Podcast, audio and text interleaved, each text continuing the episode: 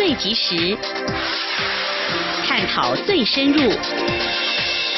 两岸 ING 为您掌握两岸大小事。两岸 ING 节目，黄丽杰、谭启贤制作主持。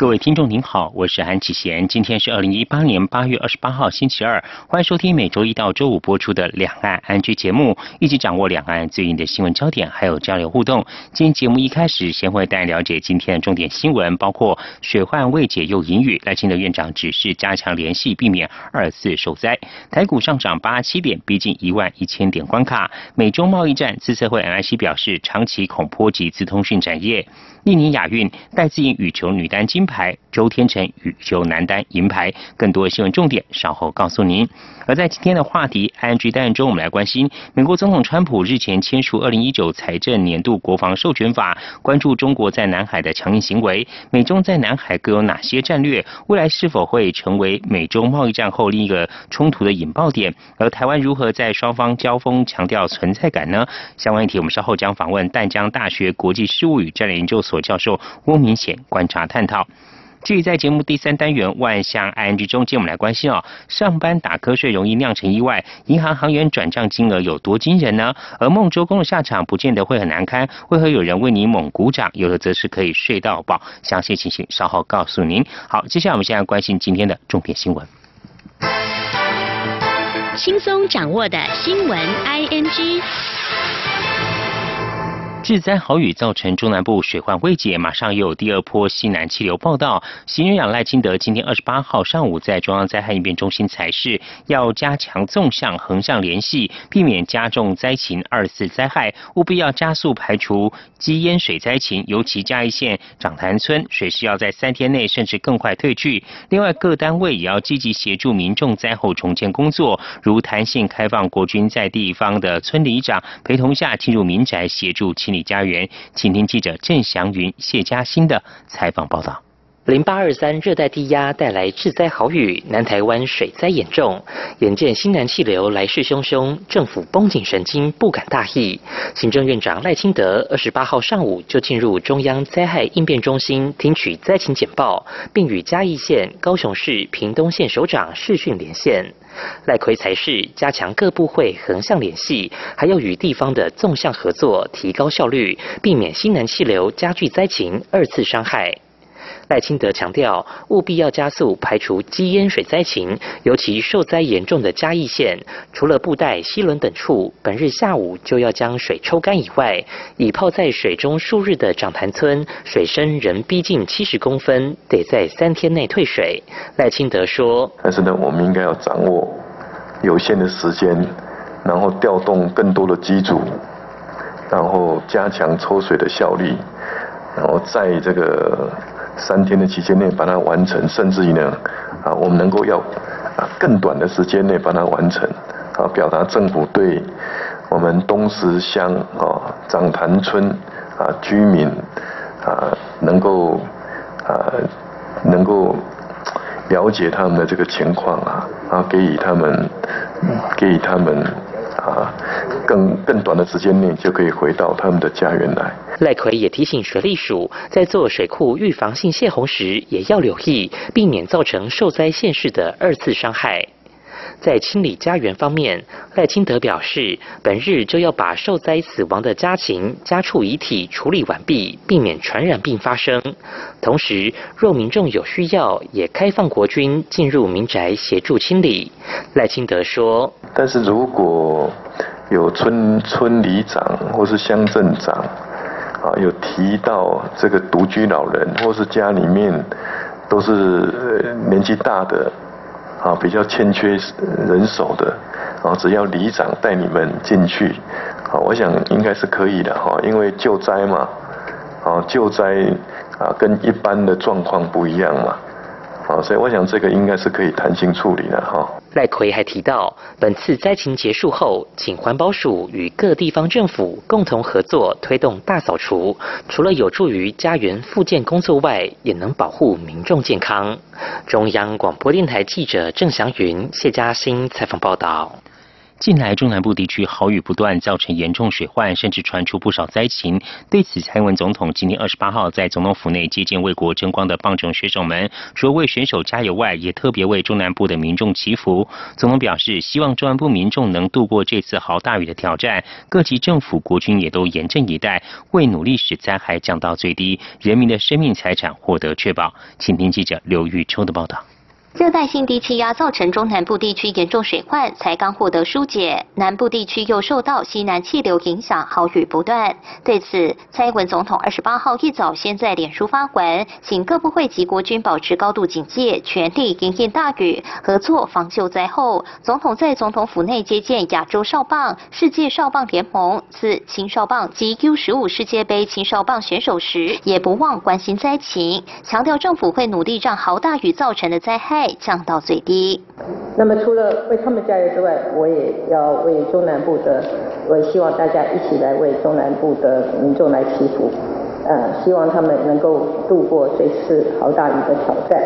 而各级政府及呃国军也都严阵以待，务使灾害能够降到最低。人民的生命财产都能够确保，那我们继续努力。总统也强调，过去几天台湾下了不少的雨，中南部传出灾情，幸好在国人同胞忙着防灾、救灾、整理家园的同时，棒球连续带来了好消息，鼓舞了大家。总统提到，桃园市的新民国中棒球队代表台湾参加世界少棒联盟四青少棒比赛拿到冠军外，亚洲少棒锦标赛的代表队也成功的把冠军留在台湾。参加 U 十五世界杯棒球赛的代表队更远征中美洲，和世界各国同年龄的好手比较高下，获得第三名。总统表示，这些好成绩证明台湾的棒球实力不容小觑，只要坚持到底，永不放弃，我们就不会输给任何。人，台湾一定可以走出去。此外，总统也说，政府也会努力打造更好的棒球环境，教育部体育署与棒协都要继续加油。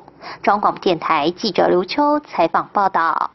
南台湾豪雨成灾，副总统陈建二十四号带全家人到金门度假，还有大阵仗的维安全程借护，引发争论。虽然陈建仁办公室透过总统府发言人黄崇彦向国人致歉后，争议仍未歇，立法院长苏家全却又传出被民众目击现身日本，怀疑也是旅游。对此，立法院秘书长林志嘉今天二十八号表示，苏家全于前年八月接见日本东北观光推进机构，双方洽谈推动台日观光交流，因此促成台湾虎航宣布于今年八月。一号台北花卷将改为定期航班，希望借此拉近台日双方互动。但由于苏家全身兼台日交流联谊会会长，一向努力推动深化台日关系，因此于二十五号受日本岩手县达增拓野知事及议会共同邀请，前往岩手县进行访问。林志嘉表示，苏家全虽然人在国外访问，但因为心系台湾的灾情，已于今日提前返国。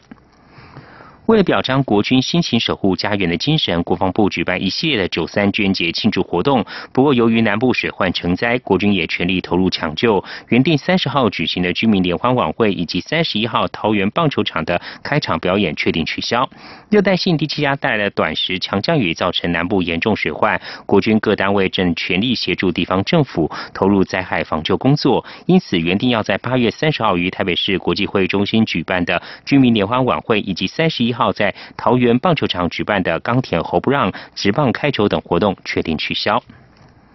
卫生福利部疾病管制署今天二十八号发布登革热疫情最新统计，总计上周新增二十五例本土病例，十例境外移入病例，累计今年本土病例已有四十七例，境外移入则达一百六十一例。机关署提醒民众，近期亚洲国家疫情有升温的趋势，适逢开学，国人陆续返台，加上中南部这几天大雨，因此无论境外或本土疫情风险都在上升。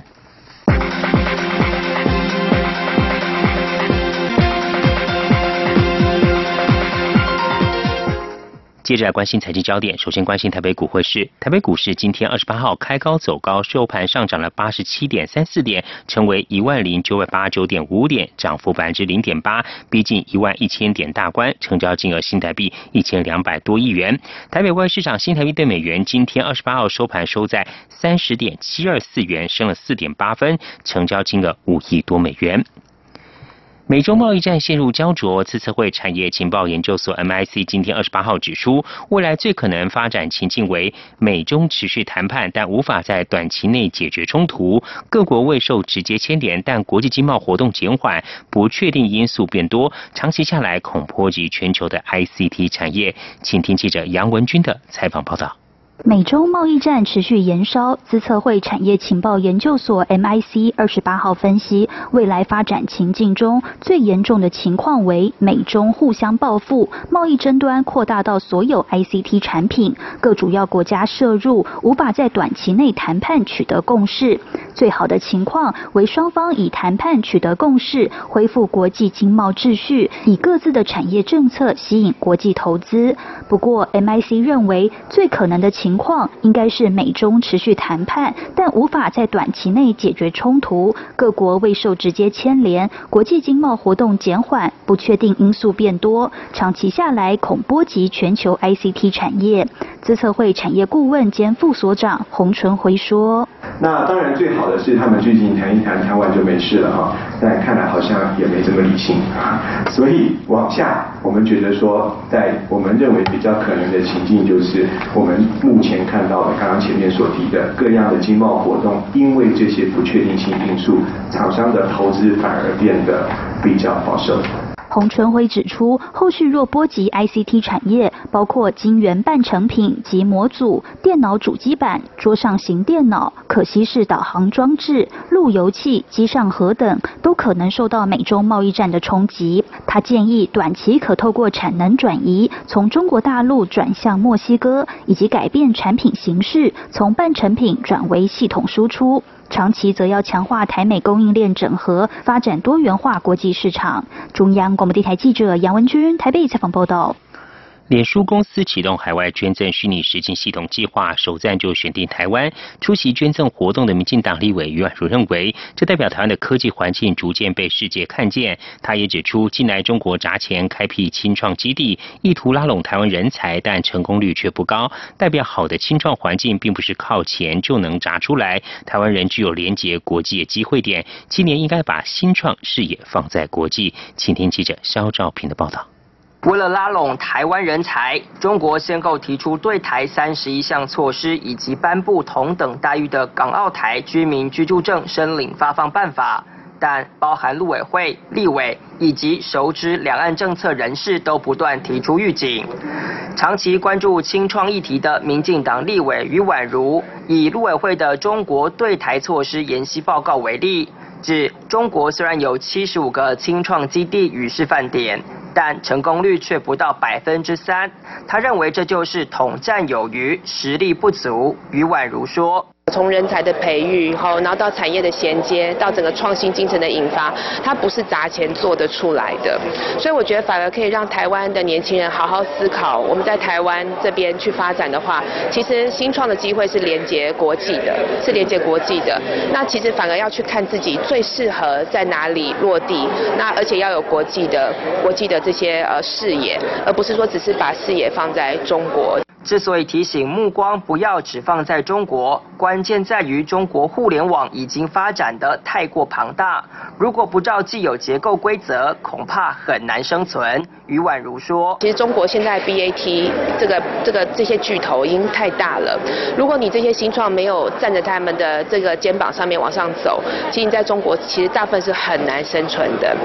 换句话讲，反而机会未必会很多。可是在中国以外，像这个新南向的这些国家，好东南亚地区国家，整个消费力量崛起，数位经济刚崛起，可能对台湾来讲会是一个呃更适合呃就是有机会的一个市场。另外，熟知两岸人。人士也对中国的港澳台居住证申领办法提出三大安全疑虑，除了证件需要提供具体个资外，还要按压指纹。办法还规定，可能对国家主权、安全、荣誉和利益造成危害等情事，由签证机关作废证件。这种侵犯人权隐私以及不确定法律概念，都是加深监控力道。其中最大疑虑点在于中国的个人所得税法修正草案。规定，在中国境内居住满一百八十三天的个人，需缴纳从中国境内和境外取得的所得税。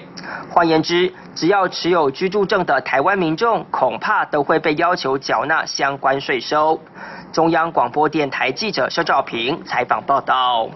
美国在台协会 IT 今天二十八号举办智慧城市论坛未来交通新趋势活动。IT 处长李英杰表示，美国印太策略有三大支柱，分别是基础建设、能源和数位经济。美国希望能协助台湾的前瞻基础建设计划，协助台湾在非核过程中也能满足能源需求。美国也想成为台湾不可或缺的伙伴，协助台湾转型成创新型经济。请您记者王维婷的报道。美国在台协会二十八号举办智慧城市论坛，主题为未来交通新趋势，邀请经济部次长曾文生、台北市长柯文哲和 Uber 首席运营长 Barney Harfer 出席，分享在数位经济时代对智慧交通和城市治理的看法。AIT 处长厉英杰致辞时表示，数十年来，科技一直在台美紧密的经济伙伴关系中扮演关键角色。展望未来，台美伙伴关系的重点是一同发展世界新兴科技，而智慧城市和智慧交通就是其中一个面向。丽英杰表示，印太区域正在崛起，美国和台湾面临相同的经济挑战，就是中国正积极的使用扭曲市场的补贴和其他手段，试图夺取传统和新兴科技产业，以及想办法吸引顶尖人才到中国发展。林英杰说，美国对自由及开放的印太地区的愿景是免于外界胁迫和遵守市场经济原则，这是美国的主张，也是增进与台湾伙伴关系的努力目标。林英杰指出，美国印太策略三大经济支柱：基础建设、能源和数位经济。美国希望在这三个领域协助台湾。林英杰说。在基础建设方面，美国期许台湾的前瞻基础建设计划；在能源方面，美国也想要与台湾合作，协助台湾在转型成非核家园时能够满足能源需求；在数位经济方面，我们想要成为台湾不可或缺的伙伴，协助台湾透过蔡总统的五加二产业创新计划转型成创新型经济。李英杰表示，台湾在永续智慧城市发展和循环经济科技方面领先全球，他对台湾转型成创新经济有信心。台北市长柯文哲表示，台北市的愿景是成为宜居永续的城市，要成为智慧城市，交通是关键因素。台北市在交通政策有共享、绿能、医化和安全四大愿景，Ubike 就是最好的例子。柯文哲表示，台北市第一条电动公车路线十月上线，北市采取买服务不买车的做法。未来电动车、柴油车运价不同，且会依照财政状况招标不同的电动公车路线，这让推动电动公车政策更有弹性。中央广播电台记者王威婷采访报道。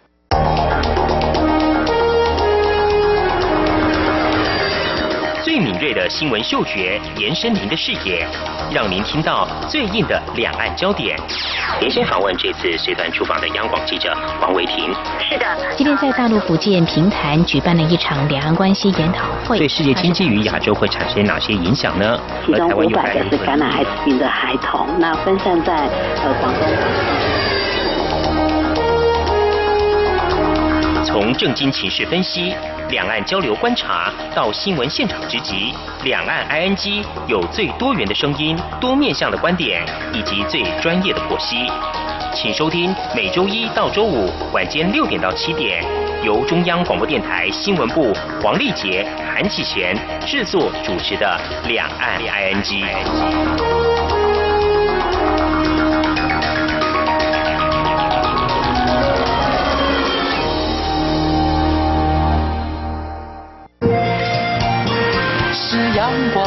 北方打开了世界之窗，是阳光翅膀，环绕着地球飞翔。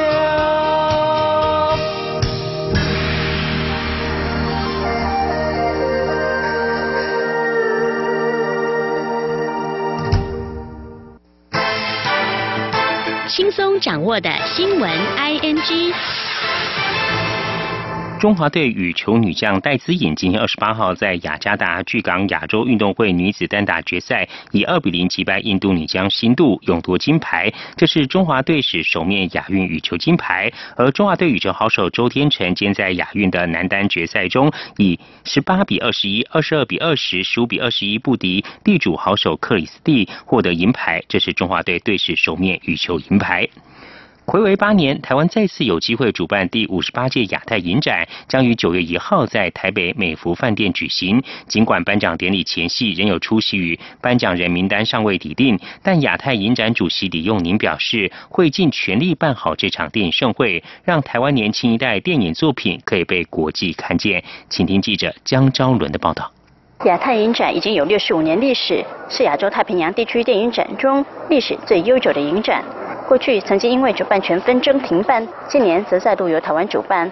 台湾导演赵德胤执导的《再见瓦城》入围八项，是今年亚太影展提名最大赢家，将代表台湾角逐最佳影片。柯震东、吴可希则要角逐影帝影后。另外，泰国片《模范生》、澳洲片《慢慢回家路》、印尼片《玛丽娜之杀人四幕》分别入围七项。菲律宾作品《非常嘻哈》也获得多项提名。影展典礼主持人由吴山如、吴大维挑大梁。景荣和杨小黎则担任星光大道主持人，两人都是红毯主持初体验。景荣坦言，压力真的很大。我很期待，我觉得是很大的一个挑战。我因为我本身没有主持过这种的活动，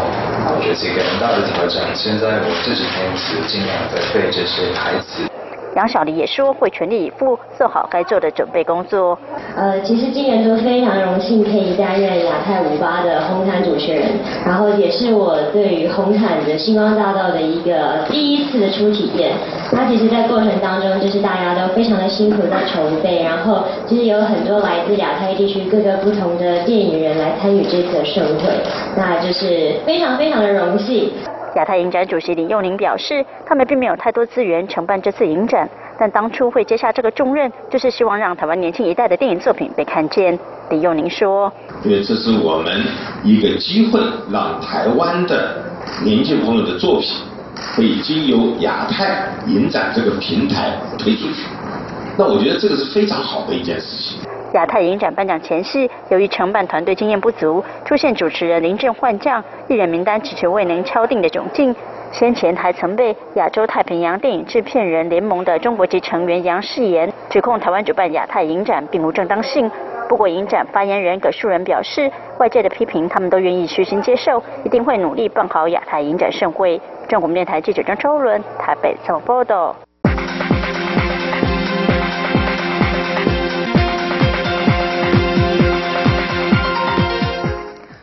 路透社今天报道，中国官方的检察日报暗示，全球人口最多中国似乎正为结束已实施达数十年之久的计划生育政策铺路。这样政策决定一对夫妇可以生育子女的人数。中国第十三届全国人大常委第五次会议八月二十七号到八月三十一号在北京举行，会议对民法典婚姻家庭篇草案进行审议。而根据检察日报其微博账号发文指出，在二十七号对民法草案进行初审时，所有关于计划生育的内容都被。被删去。而随着人口老化、出生率下降和劳动力衰退，中国已放松其计划生育政策。二零一六年，中国政府允许城市地区的夫妇生育两个孩子，取代了一九七九年以来实施的一胎化政策。然而，由于生育率成长幅度不如预期，外界猜测有可能进一步放宽限制。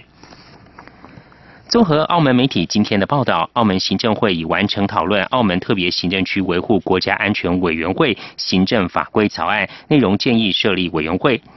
对于澳门将设立国家安全委员会以处理分裂等危害国家安全事宜，有澳门议员预期作用不大，并认为此举是做给香港看。以上就是今天的重点新闻，这里是中央广播电台，您现在所收听的节目是两岸安居稍后为您进行话题安居单元。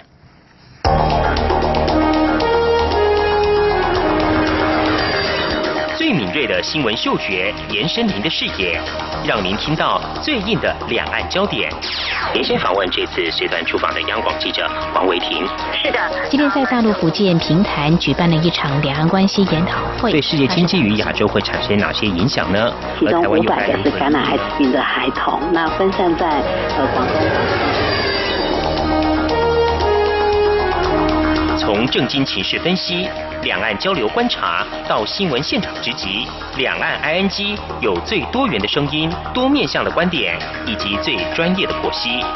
请收听每周一到周五晚间六点到七点，由中央广播电台新闻部黄丽杰、韩启贤制作主持的《两岸 ING》。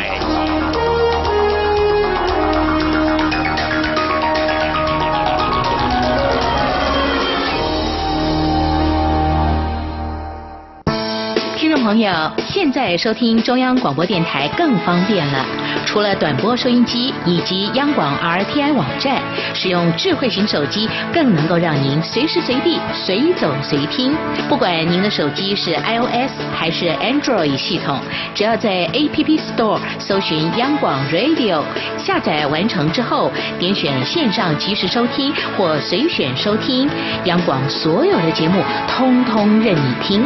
还有，除了央广 Radio，你还可以下载央广 News APP 应用程式，一手掌握最热的新闻大事，全新收听体验，你还在等什么啊？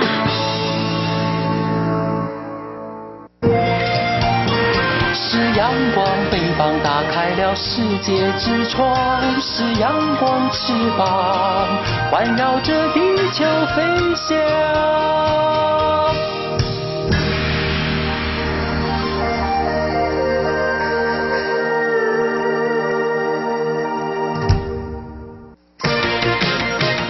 您最想关心的话题，ING。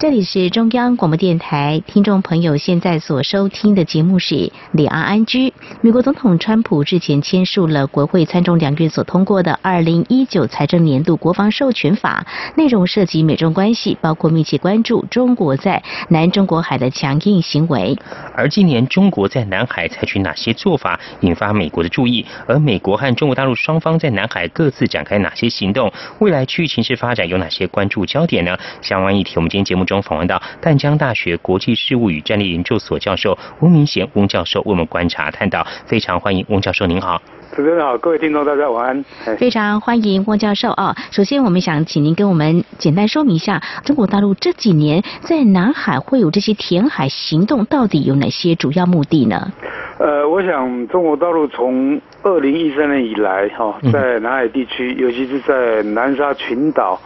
那么陆陆续续的组建了七个岛礁，哈。那么这七个岛礁，那么基本上都环绕在我们在南沙群岛的太平岛的附近。嗯。那么这七个岛礁，那么它的建设，呃，从二零一三到目前为止，一直不断的在持续进行。嗯。也就是说，它从早期的这个填沙造陆，那么到这个机场跑道的组建，那么到现在第三个阶段啊，所谓的相关的军事设施的设立。那么不管是防空飞弹啊，不管是雷达侦测设备啊，跟一些防御的这个地下的这种呃后勤补给资源的基地，那么在在的显示出来说，呃，中国大陆呃在这个整个南海地区，那么组建一个呃让它的兵力跟军力能够投射的一个非常重要的海外基地。那么这个这个过程当中，那么就引发整个南海地区哈，尤其是美国还有东协呃相关领土哈争议国家的一个呃关切点。嗯那么这个议题其实呃在二零一五年呃市场也有个插曲哈，因为当时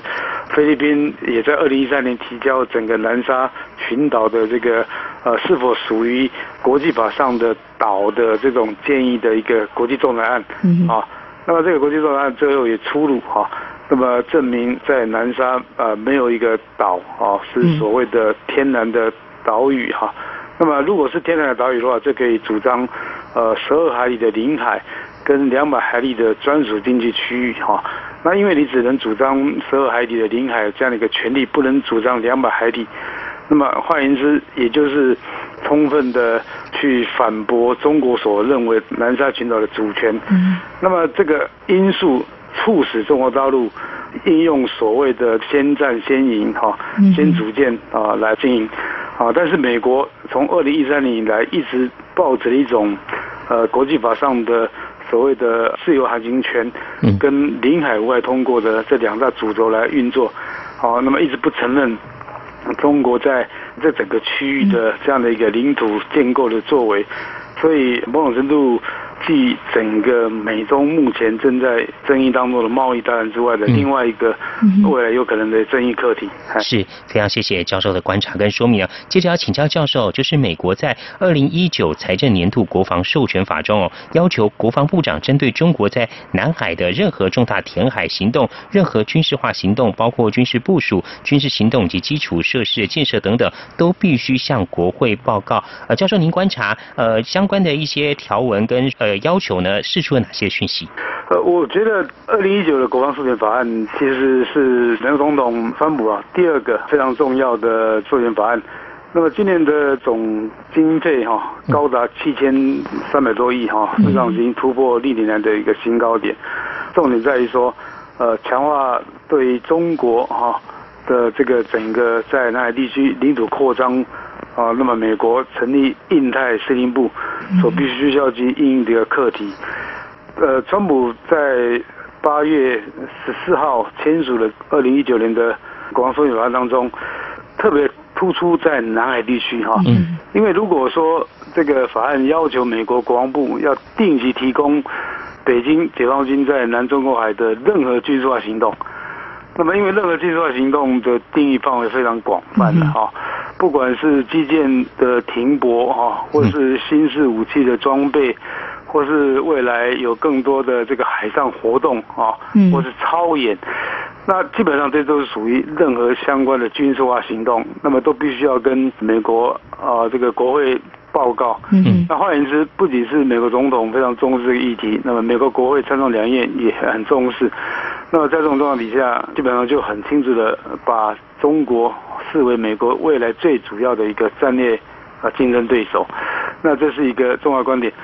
那么另外一个观察点，当然也显示出来说，这个二零一九的 NDA 显示出来说，在南中国海。嗯。那么这个有可能是预告未来美中的冲突焦点哈。嗯。沿着这个经济的冲突之后，又可能会沿着南海地区形成一个啊类似军事上海上冲突的一个行动出现。嗯。那么换言之。那未来可能又又是另外一个引爆美中冲突焦点一个地区所在。嗯，是不是会有哪些因素导致冲突？我想接下来有个问题想要请教教授，您就说您观察美国总统川普上任之后啊，这对外关系在亚洲方面是采取哪些策略呢？OK。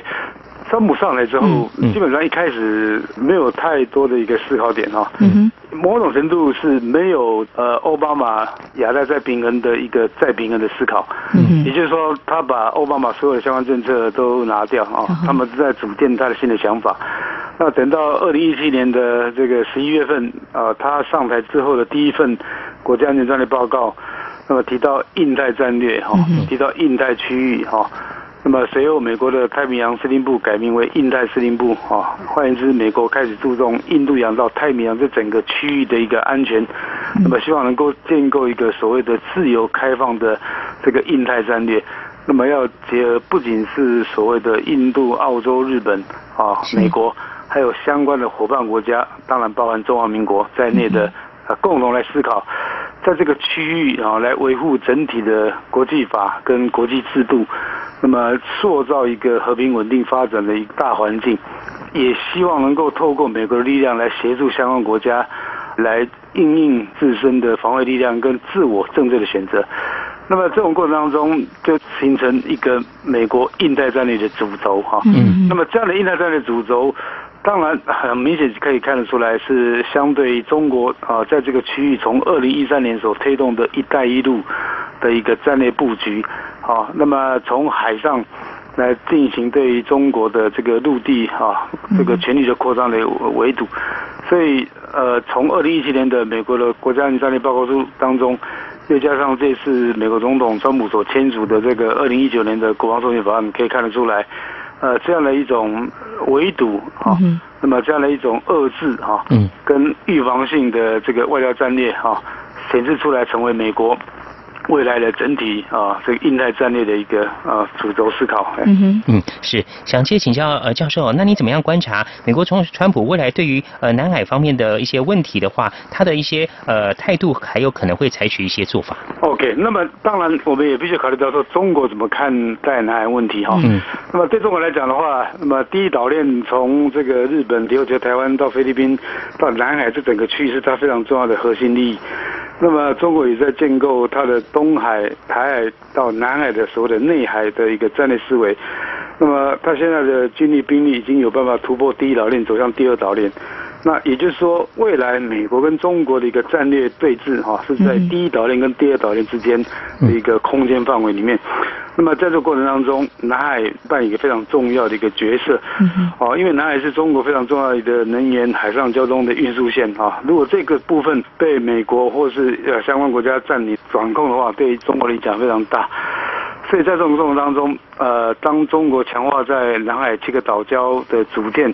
那么强调它整个南海的主权范围，就显示出来说，它要捍卫它的一个最重要的核心利益。那么在这种过程当中，美国就透过国际法上的公海自由航行，好，那么无害通过，一直不断的进行跟中国在这边的一个基建对峙，哈，嗯这是一个呃从硬的实力的对比上来看，嗯，那么从软的实力角度来看的话，那么中国也希望能够排除美国在这个区域的这个活动的这个空间跟它的一个力道，嗯哼，因为。中国一直强调，美国并不是南海主权的呃这个当事国，它没有权利智慧这个区域，所以中国一直不断的跟南海的这个东协啊相关主权这一国家建构所谓的南海行为准则，那么在今年度也通过呃一个初步的规范。那换言之，中国想要透过多边的方式来排除美国在这个区域从法从软实力的角度的介入点啊，但是在这种。中美拉扯竞逐过程当中，东协国家，呃，包含相关的南海主权争议国家跟台湾中华民国，当然都会陷入一个安全两难的困境当中。嗯哼。啊，也就是说，呃，当美中在这个区域竞逐的时候，当美中都要求东协、台湾，那么来参与他们所建构的安全的一个机制，哈，不管是印太战略或者一带一路的时候，那么相关国家当然就面临究竟安全啊靠美国。经济靠中国这样的一个呃所谓的这种两得其利的这样的一种战略，是不是可以运作下去？嗯，那尤其是未来如果中国跟东协国家啊将这个所谓的南海行为准则啊，那么能够建立然后签署之后，那么这个相关的南海行为准则是不是可以规范整个南海区域？那么在这种过程当中，美国并没有加入参与讨论，那美国是不是要受到这个南海行为准则的一个约定？嗯哼。那么当然，中国也可以提出，你既然不是这方面的这个主权伸手国，不是域外国家，嗯，当然就无权智慧。嗯哼。那么如果东协国家少了美国这个主要国家来协助的话，那么东协国家是不是能够单独来对抗中国对于整个南海区域的主权的这个呃伸索的问题？当然就造成我刚刚所说的一个安全两难的困境啊，会存在。哎，是好，我们在今天呢，针对有关美国总统川普之前签署国会参众两院所通过的二零一九财政年度国防授权法内容当中，有涉及到美中关系，那么要密切关注中国在南海的强硬行为，来进一步的探讨美中两国的南海的战略，还有牵动的一些区域情势。大江大学国际事务与战略研究所教授汪明贤为我们做非常详细解析。那么相关的议题，我们在稍后。再请教洪教授为我们做进一步的探讨。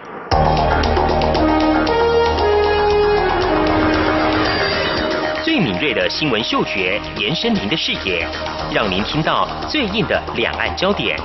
连线访问这次随团出访的央广记者王维婷。是的，今天在大陆福建平潭举办了一场两岸关系研讨会。对世界经济与亚洲会产生哪些影响呢？其中五百个是感染艾滋病的孩童，那分散在呃广东。从正经情势分析、两岸交流观察到新闻现场直击，两岸 ING 有最多元的声音、多面向的观点以及最专业的剖析。请收听每周一到周五晚间六点到七点，由中央广播电台新闻部黄丽杰、韩启贤制作主持的《两岸 ING》。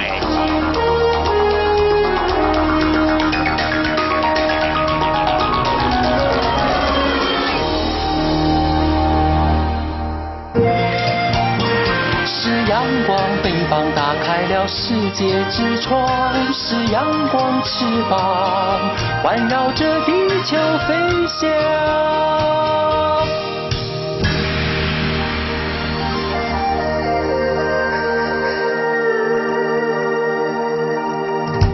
这里是中央广播电台，您现在所收听的节目是《两岸安居》。我们今天节目中很高兴访问到淡江大学国际事务与战略研究所教授翁明贤翁教授，我们来观察，就是美国在二零一九财政年度国防授权法有哪些关注焦点，还有美国总统桑普上任以来对于亚洲还有南海问题的一些处理态度跟立场还有策略。接着要请老师从呃中国大陆的角度来为我们观察哦，中国在南海的经营。刚老师也谈到说，美中贸易战现在。呃，未见明显的缓和之下，您觉得中国大陆在呃对美国的应应处理态度上，呃会有哪些的变化或是方向呢？我我觉得现在美中贸易大战方兴未艾哈，嗯，那么有可能从这个关税的互相税率增加，有可能会扩及到人民币啊美金的升值问题，那么也有可能扩及到相关的金融哦货币的问题哈，所以这是一个非常复杂的课题，但是呃某种程度。这个解铃还是在于美中双方的领导人的一个见解哈，啊，但是呃，如果涉及到主权领土争议的问题，哦，恐怕中国大陆不会那么轻易的放弃哈，因为中国大陆目前整个国家安全战略主轴有两个很大的方向，一个是对内要维稳啊，稳定内部，那么呃掌控一切哈，社会的舆论媒体的啊网络都要掌控。那么对外要维权，那么对外维权一寸一分土地，然后都不能失。嗯所以北京对钓鱼台列屿哈，或是所谓的中印边界的这个争议地区，啊，甚至于南海争议的地点啊，他都不会放弃。所以在这种过程当中，那么中国大陆可能就会用硬的这个力量啊，来跟美国对抗。那么呃，在这样的一个战略思维底下。啊，当然双方呃就必须要更加谨慎哈。那问题的一个焦点恐怕在于说南海周边国家，对，那会不会因为美中这样的一个南海对峙而受到一些池鱼之样的问题？啊，比如说越南、嗯嗯菲律宾啊，跟中华民国哈，那么因为在这地方都有这个相关的这个岛屿主权。如果以菲律宾为例的话，黄岩岛啊，或者所谓的民主礁。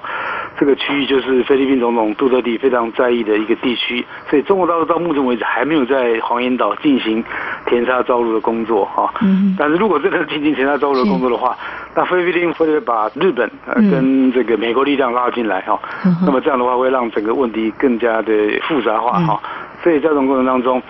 这个整个美中的贸易战如果延伸到美中在南海地区的主权争议的话，是。那可能。呃，会成为从双边到多边啊，多方的一个角度切入，那会让整个这个复杂度会更加提高。哦吼，那看来是不是中国大陆的处理态度会太强硬或是激进？呃，中国大陆的态度，我是觉得，嗯，呃，对主权啊这种这种议题哈，它会非常的强硬哈。嗯。因为呃，现在也有人在提说，这个中国大陆因为呃内部有一些问题哈，嗯那么碰到对外问题的话，可能会透过民族主义哈来加以应应哈，嗯那么这个民族主义如果过激的话，就变成民粹主义了哈，嗯那么对中国大陆来讲的话，主权领土哦一分一一地都不可失，那么如果涉及到贸易问题、金融问题，那那当然就是一个在商言商哈的议题，但是主权议题绝对不可以失。因为呃，中国大陆常常提到哦，他们有十亿的网民哈，那网民的意见也要重视。但是某种程度，网络啊、媒体啊，啊，一定程度被操作哦，所以也有可能让这个议题，所谓南海主权争议的议题，会变成民粹化。嗯。哦，那如果进入民粹化的话，就很难从一个理性的角度来做判断了。哦，这样子。那还有个角度，我想请教授您帮我们做一些解析观察，就是那么中国大陆又可能会以哪些策略面对一些南海主权声索国呢？呃，我觉得那中国大陆是透过所谓的这个。合纵的一个角度哈，嗯，那么有别于美国用联合的角度哈，那也就是说，美国透过它跟菲律宾的关系，美国透过它跟越南的关系啊，它跟新加坡的关系，或马来西亚来进行整个南海议题的一个处理，嗯，那中国大陆是用合纵的方式把南海东协十国哈结合在一起。那么大家来共同讨论一个南海行为准则。事实上，他们在二零零五年这就已经有一个南海各方行为宣言哈。嗯。那么这个 Declaration 宣言到 Code of Conduct 所谓的行为准则成立之后，那么双方如果签订啊，因为今年已经通过这个初稿的一个认定，嗯。如果在年底或明年正式通过这样的一个南海各方行为准则的话，那就变成一个准国际法的一个行为标准哈，就涉及到中国跟这些东协相关的这个。呃，主权伸手国跟相关间接的国家有关，那么某种程度，中国就可以用这种类似条约国际机制的方式来排除一些没有主权争议的国家。嗯哼。那这样的话，中国就可以占据一个有理有节的一个角度哈。嗯那么当然，中国就可以继续进一步。啊，来扩大它跟这些呃所谓的南海周边国家的关系，透过所谓的二十一世纪海上丝绸之路的方式，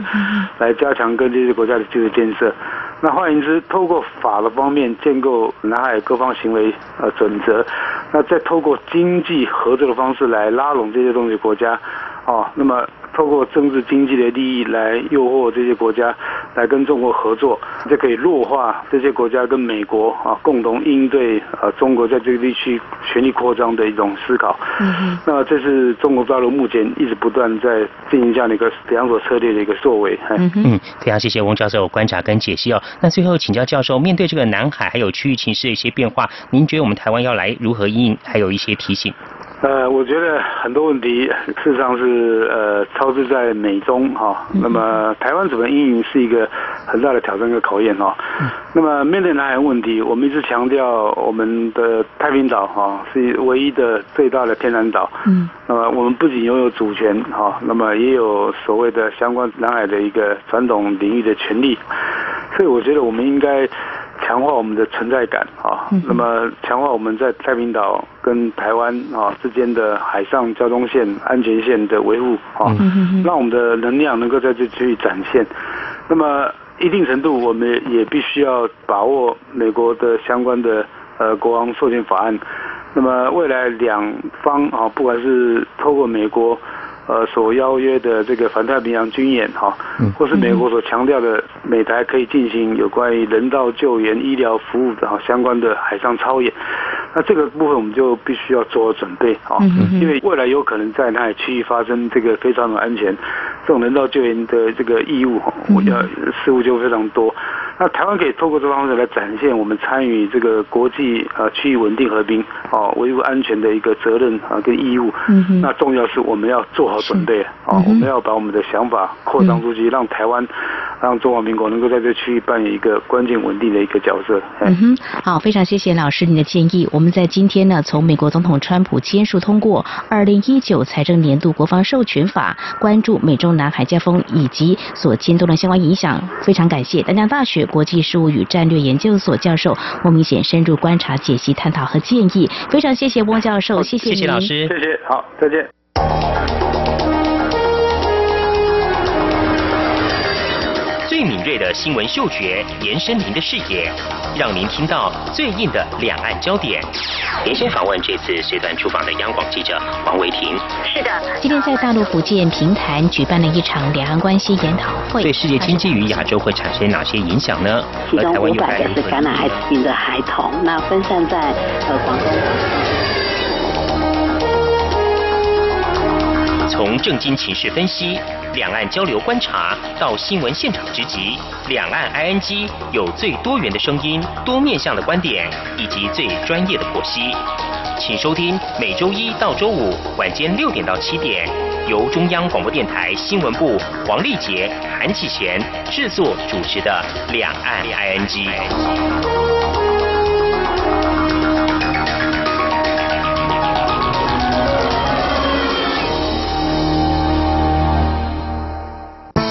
听众朋友，现在收听中央广播电台更方便了。除了短波收音机以及央广 RTI 网站，使用智慧型手机更能够让您随时随地随走随听。不管您的手机是 iOS 还是 Android 系统，只要在 App Store 搜寻央广 Radio，下载完成之后，点选线上即时收听或随选收听，央广所有的节目通通任你听。还有，除了央广 Radio，你还可以下载央广 News APP 应用程式，一手掌握最热的新闻大事，全新收听体验，你还在等什么啊？阳光就是阳光，成了我的翅膀。阳光就是阳光，任你自由飞翔。阳光就是阳光，世界在我肩膀。阳光是你，是我生命的翅膀。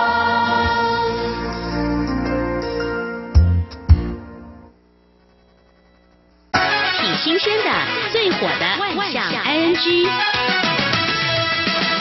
这里是中央广播电台，听众朋友继续收听的节目是两岸 ING。哎、听众朋友，现在听我们的节目，精神还不错吧？哦但如果说难免精神不济的话呢，我状况可能就很多了哦。那么在台湾，呃，在去年就曾经呢，一早的时候发生一起车祸，一辆公车呢就在这个行进路上的时候不小心撞上这个桥墩啊，哦当时还影响了这个上班族上班的时间，哇，整个堵车堵得好厉害哦。嗯那么事后警方对这个驾驶客运的男子呢，他已经六十一岁了哦，嗯他进行酒测，一大早进行酒测，大家会觉得好像不可思议，不过可能还是真的有人哦，嗯是不是宿醉啊什么的？但是呢，经过酒测呢，他酒测只是零，哦不过警方初步询问之后呢，这个驾驶就很坦白的说，其实。呃，当时是因为不小心睡着了啦，哦所以就撞上这个桥哦，所以打瞌睡呢，你看这样子也是蛮危险，还好没有什么伤亡哦。嗯呃在日本也有哦，日本北海道铁路，那么在几年前的时候发生一名男性列车长哦，呵 他也是因为太累了，嗯所以呢，那他在跟他们同仁就驾驶，竟然睡了一个多小时。不过所幸呢，在旁边都有他的同仁帮他广播啦，或是呢车门关闭，都是由他的同仁来代替，所以大家会觉得很不可思议，为什么这位列车长、这样子开车实在是太危险了，对不对？嗯还好同仁有及时呃帮他代班了，但是。经过进一步了解，才知道这名列车长啊，他前一个班务是大夜班，哦所以睡眠不足真的太危险了。对，所以嗯这个、呃，就是驾驶呢，一定要有充足的睡眠哦。没有错。所以现在对这个司机都有嗯。这个规范，说不能连续开多久，就是要让驾驶嗯。保持最好的精神状态，因为对。路上状况实在太多，也而且后面有载很多乘客哦，大家生命安全都很重要。是啊，是啊，所以呢，日本北海道铁路公司后来也根据公司的规定处分列车的车长了哦。嗯。那当然排班可能要注意，因为前一天怎么会上大夜班，隔天隔没几个小时，对，这个也是需要再做一些检讨的。再来，哇，这个如果是真的这样子的话，可就麻烦了。哦在德国有一名银行的职员，也因为上班的时候打瞌睡呀、嗯在那时候他要帮啊、一位客户呢，这个养老金转账的时候，就刚好那么巧。打瞌睡，手指就不听使唤了、嗯就按在那个键盘上的二，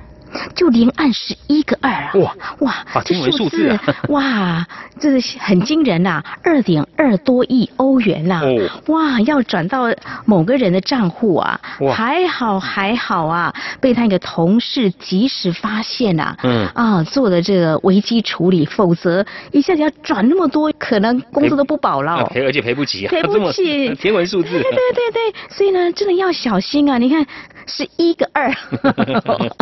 哇，这个情况还蛮多的哦。我们来看，在美国呢，很有意思的，有一位上班族，也是上班的时候，礼拜五的时候精神不济啊，嗯，然后呢就打瞌睡哦。这个时候呢，这个同事呢，大家呢也没有吵他，然后呢，主管呢，哎。就 幽默啊，就想说来个恶作剧，哦就把全部的员工呢给集合起来，嗯就躲到另外一个空间去。嗯，哎，然后就让他好好的睡个大觉。哇！哎，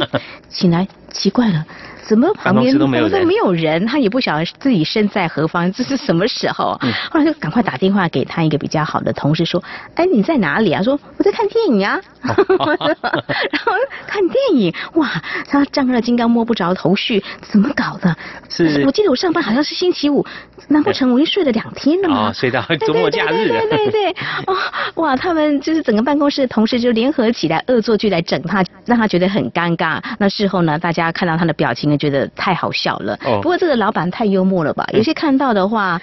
哎，是不是会给他在这烤鸡上呢 记个点呢？还有现场叫起来训斥一顿的也有。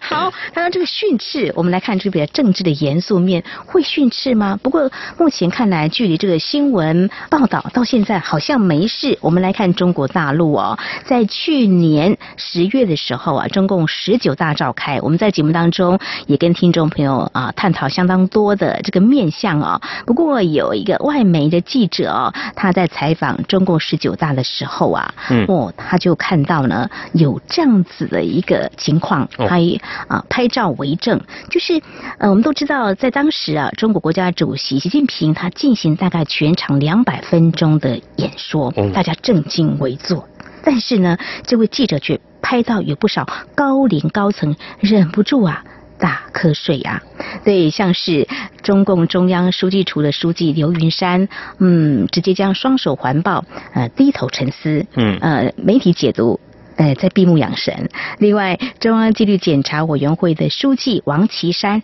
若有所思啊，这面色看起来好像也不是很有精神。还有这国务院的副总理张高丽又一度好像是在放空。另外，有人拍到前国务院总理朱镕基看到这个镜头在拍呀，哎，就直接盯着镜头展现这个神采奕奕的一面。这是媒体的报道。另外呢，那我也感到好奇，就是中国国家主席。习近平啊，这个日理万机呀，怎么样保有非常好的精神？不过也有外媒就说他参加了几场的会议啊，那么有看到呢，就是习近平也是有精疲力竭、不时打瞌睡的情况。因为就在上个月的时候，习近平分别出席世界银行、联合国教科文组织、欧洲理事会三场会议。他说他亲眼目睹，也听到了，就习近平在致辞的时候不小心呢，就把教科文组织呢，错称为世贸组织哦哦，所以我觉得精神饱满是非常非常重要的，日理万机对一个人是很大的考验的。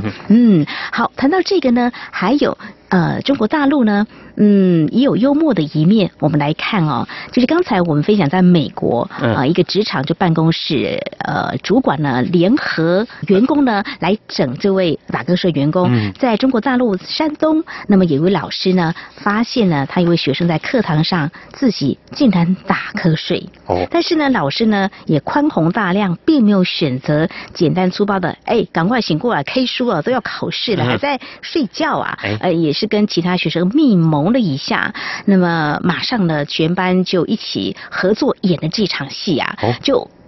鼓掌啊，掌声如雷呀，哇，那这位学生就。被惊醒了，马上他也配合着大家动作加入大家 鼓一起鼓掌。但是他不知道发生什么事，全班人都知道，只有他不知道，很尴尬。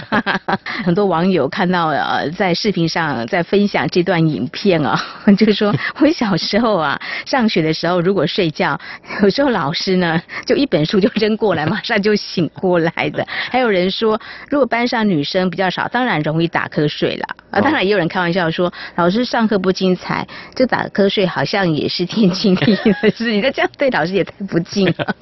我常比较常看到，小时候的经验是老师到你桌旁边敲一敲你，我是还蛮客气，提醒你打起精神来。所以呢，呃，有时候上一整天的课，或者说上一整天的班，难免会疲惫。中午如果能够小睡片刻的话，其实还蛮不错的。嗯，要把握机会来休息一下。嗯，好，这是在今天跟大家分享这打瞌睡啊非常有趣的情况。如如果说听众朋友您对我们节目有任何宝贵意见的话呢，我们都非常欢迎听众朋友随时跟我们互动交流，写传统信件，我们的地址是台湾台北市北安路五十五号，就写到两岸安居节目收就可以了。或者利用电子邮件来告诉我们哦，两岸具有两个电子邮件信箱，一个是 i n g at r t i 点 o r g 点 t w，另外一个是 QQ 信箱一四七四七一七四零零 at qq dot com。另外呢，我们也非常欢迎听众朋友加入两岸居节目的粉丝团，你在脸书的搜寻栏位上打上两岸 i n g 来搜寻就可以喽。好，以上呢就是今天的节目内容，非常感谢听众朋友们的收听，